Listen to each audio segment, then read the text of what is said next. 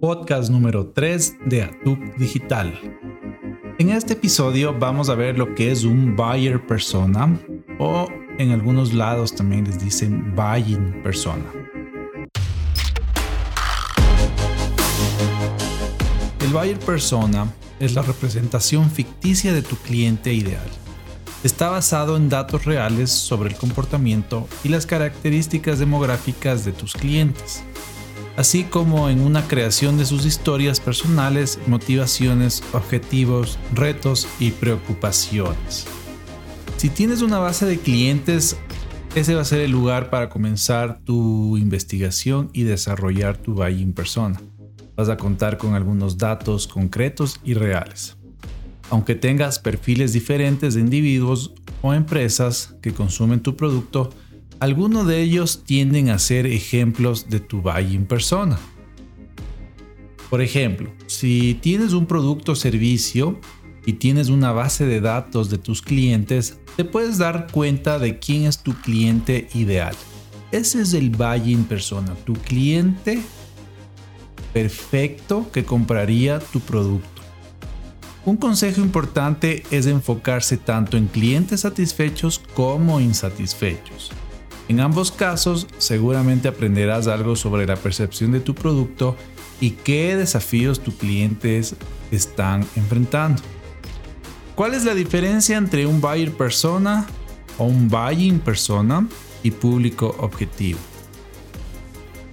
Es común que haya algo de confusión en los conceptos, pero hay una cosa que podemos decir con seguridad buying persona y público objetivo no son sinónimos. Métanse en eso en la cabeza. Vamos a ver unos ejemplos. Público objetivo. Hombres y mujeres de 24 a 30 años, solteros, graduados en arquitectura, con ingresos promedios mensuales de 3 mil dólares, que piensan aumentar su capacitación profesional. Un buying persona un valle en persona. Juan, de 25 años, es arquitecto, recién graduado y freelance. Piensa desarrollarse profesionalmente haciendo una maestría fuera del país porque le encanta viajar. Es soltero, le gustan los perros, le gustan las bicicletas. Siempre quiso ser un intercambio está buscando una agencia que lo ayude a encontrar universidades en Estados Unidos que acepten a alumnos extranjeros. ¿Entendemos la diferencia? El público objetivo, por lo general, una parte que abarca de la sociedad de las cuales vendes tus productos o, servicios. El buying persona, como dicho anteriormente, es la representación del cliente ideal más humanizado y personalizado. En una primera mirada, hasta pueden sonar muy parecidos, pero es distinto pensar una estrategia de marketing digital direccionado a un público objetivo a una persona específica. Además, si crees que has segmentado muy a fondo, no tienes que limitarte a una sola buying persona. Puedes tener varias buying personas es común que los negocios tengan más de un buying persona definida, pero no exageres.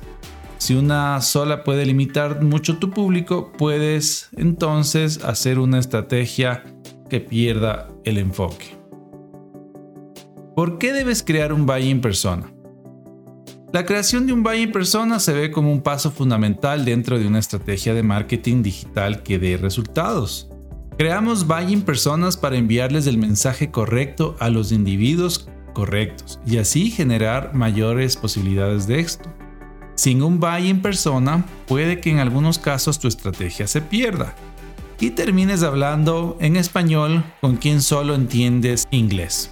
O promocionando cortes de pescado para alguien que odia el pescado u ofreciendo clases de matemáticas para alguien que odia las matemáticas, por citar algunos ejemplos. Voy a enumerar algunos motivos que demuestran esta importancia de crear el Valle en persona para tu negocio y emprendimiento. Primero, determinar el tipo de contenido que necesitas crear para lograr tus objetivos.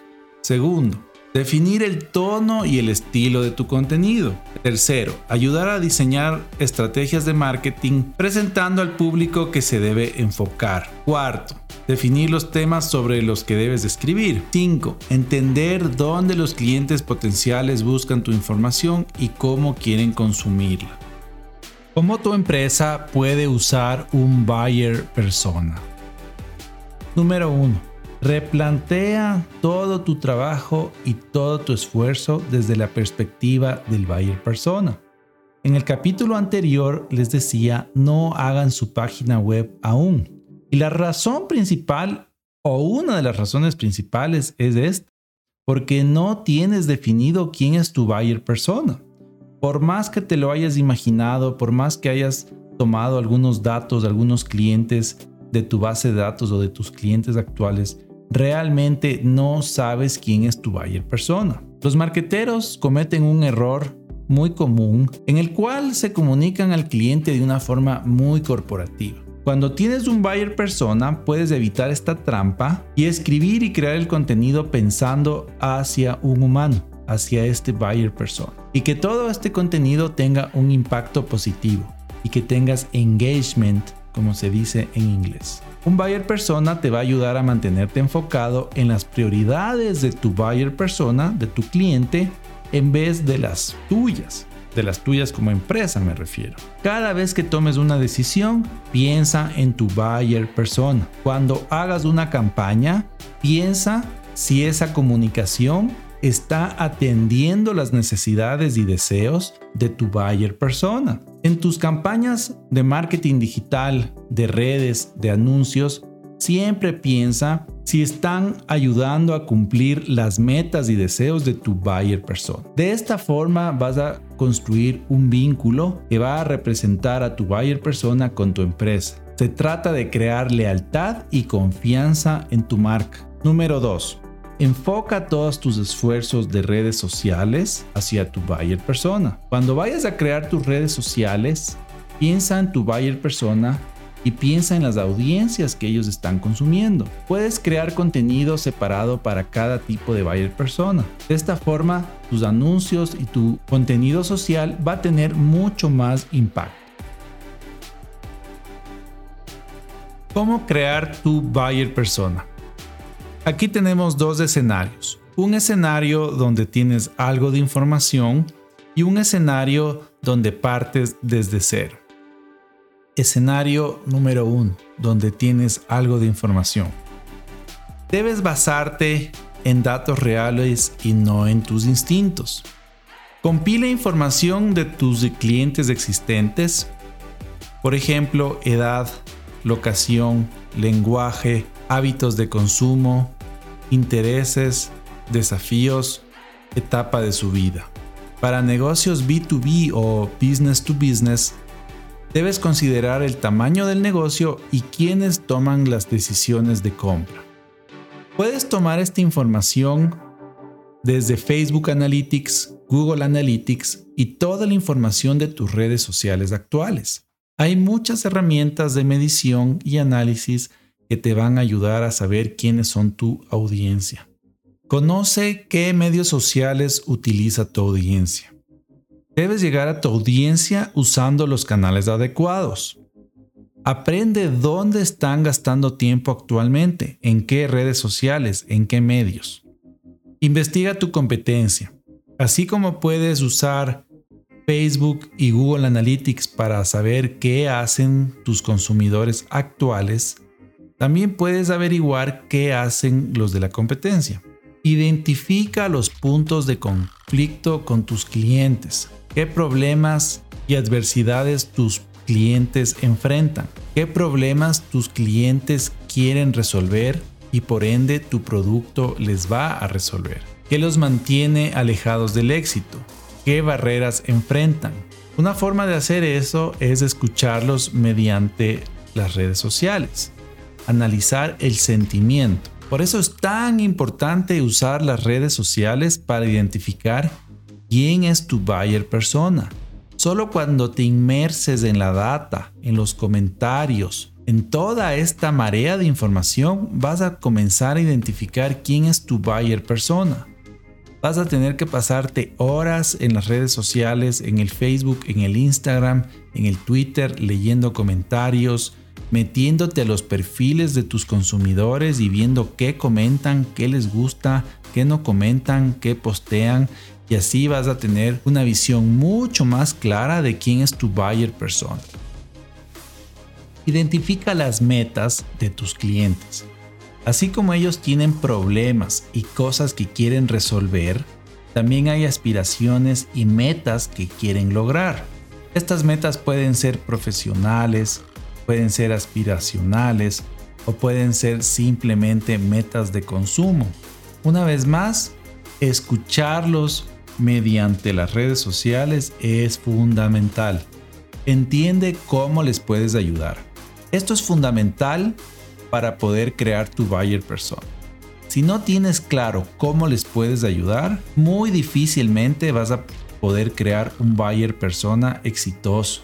Una vez que tienes los problemas, las metas, las aspiraciones y sus hábitos, vas a poder entender cómo les puedes ayudar. Pero créeme, una vez que te metas en las redes y pases un buen tiempo haciendo estas tareas, te aseguro que vas a entender cómo les puedes ayudar y cómo tu producto y servicio les puede ayudar. Finalmente es momento de crear tu buyer persona. Una vez que tengas esta información, escríbela, anótala, haz un mapa de ideas y crea por escrito quién es tu buyer persona.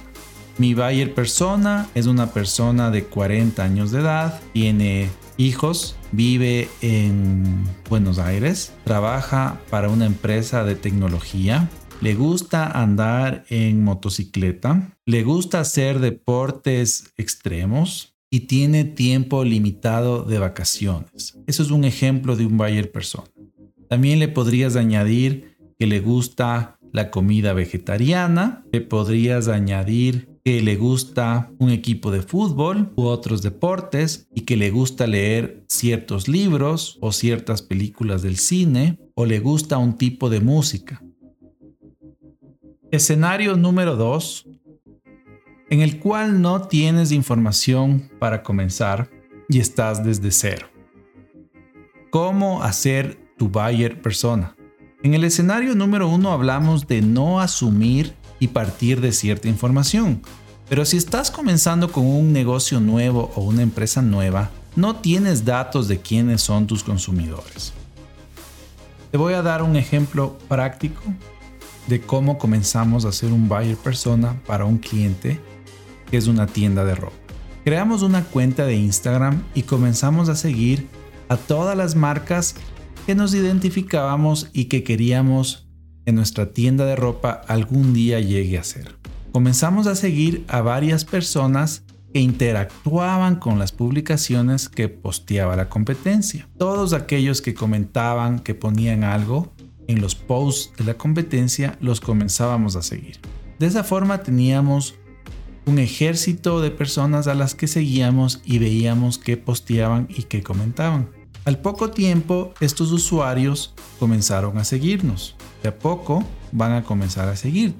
Y de a poco vas a comenzar a crecer tu red en base a estos buyer personas, clientes ideales. Y vas a comenzar a postear cosas que de una forma indirecta están relacionadas a tu buyer persona ideal. Si posteas una foto de un plato de comida o posteas un look o posteas un viaje y pones un cierto texto, vas a ver cómo estos buyer personas que ahora te están siguiendo, pero todavía no te han comprado absolutamente nada, interactúan con tu publicación. Si te das cuenta que la foto de la comida vegetariana o la foto de ese look es lo que más les llama la atención y lo que más comentan, es un indicador hacia dónde va tu buyer persona. Mi recomendación es que hagas esto un cierto tiempo, haz crecer tu red, comienza a interactuar con tus posibles buyer personas y de ahí comienza a lanzar y postear cierta información que identifica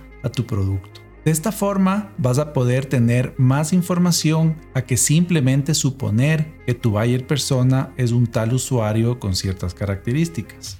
Puedes postear información o productos de la competencia y ver cómo la gente reacciona a eso. Por ejemplo, podrías poner, me encanta esta chompa, esta chaqueta, pero ¿qué opinan si tuviera las mangas de otro color?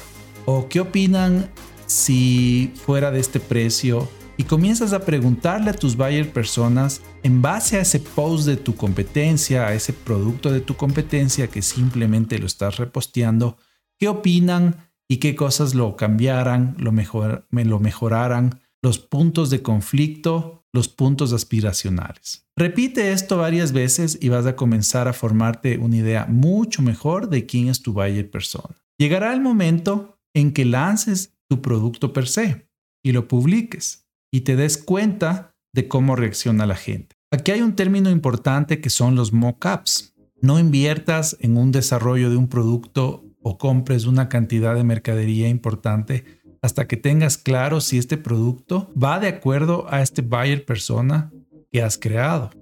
Espero que hayan entendido la importancia de tener un buyer persona muy bien definido. En el próximo episodio vamos a crear nuestras redes sociales de acuerdo a un mapa de redes unidas a nuestro buyer persona. Nos vemos en el próximo episodio.